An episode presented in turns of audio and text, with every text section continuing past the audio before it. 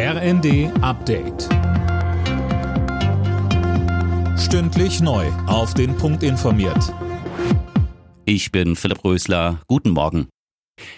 Viele Arztpraxen bleiben von heute bis Freitag zu. Die Mediziner protestieren unter dem Motto Praxis in Not gegen die Politik von Bundesgesundheitsminister Lauterbach.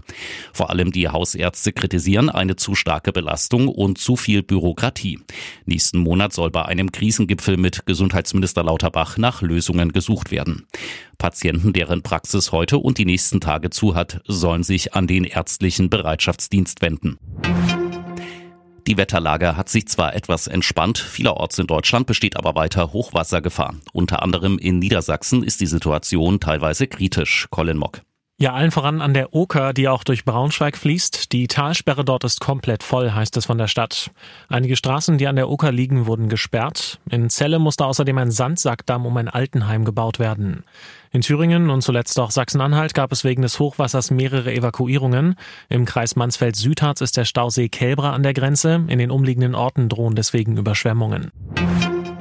Im Fall der möglichen Anschlagspläne auf den Kölner Dom hat die Polizei eine Razzia in Wesel durchgeführt. Fünf Männer wurden vorläufig festgenommen.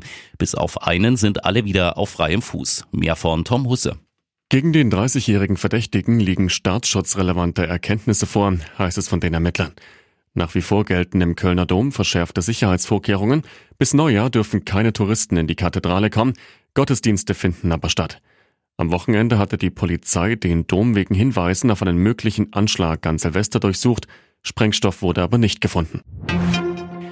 Hamburg, Berlin und Bremen wollten ein Böllerverbot an Silvester, sind mit ihrem Vorschlag bei der letzten Innenministerkonferenz aber gescheitert. Bei den Flächenländern habe das keinen Widerhall gefunden, sagte Thüringens Minister Mayer dem Redaktionsnetzwerk Deutschland. Alle Nachrichten auf rnd.de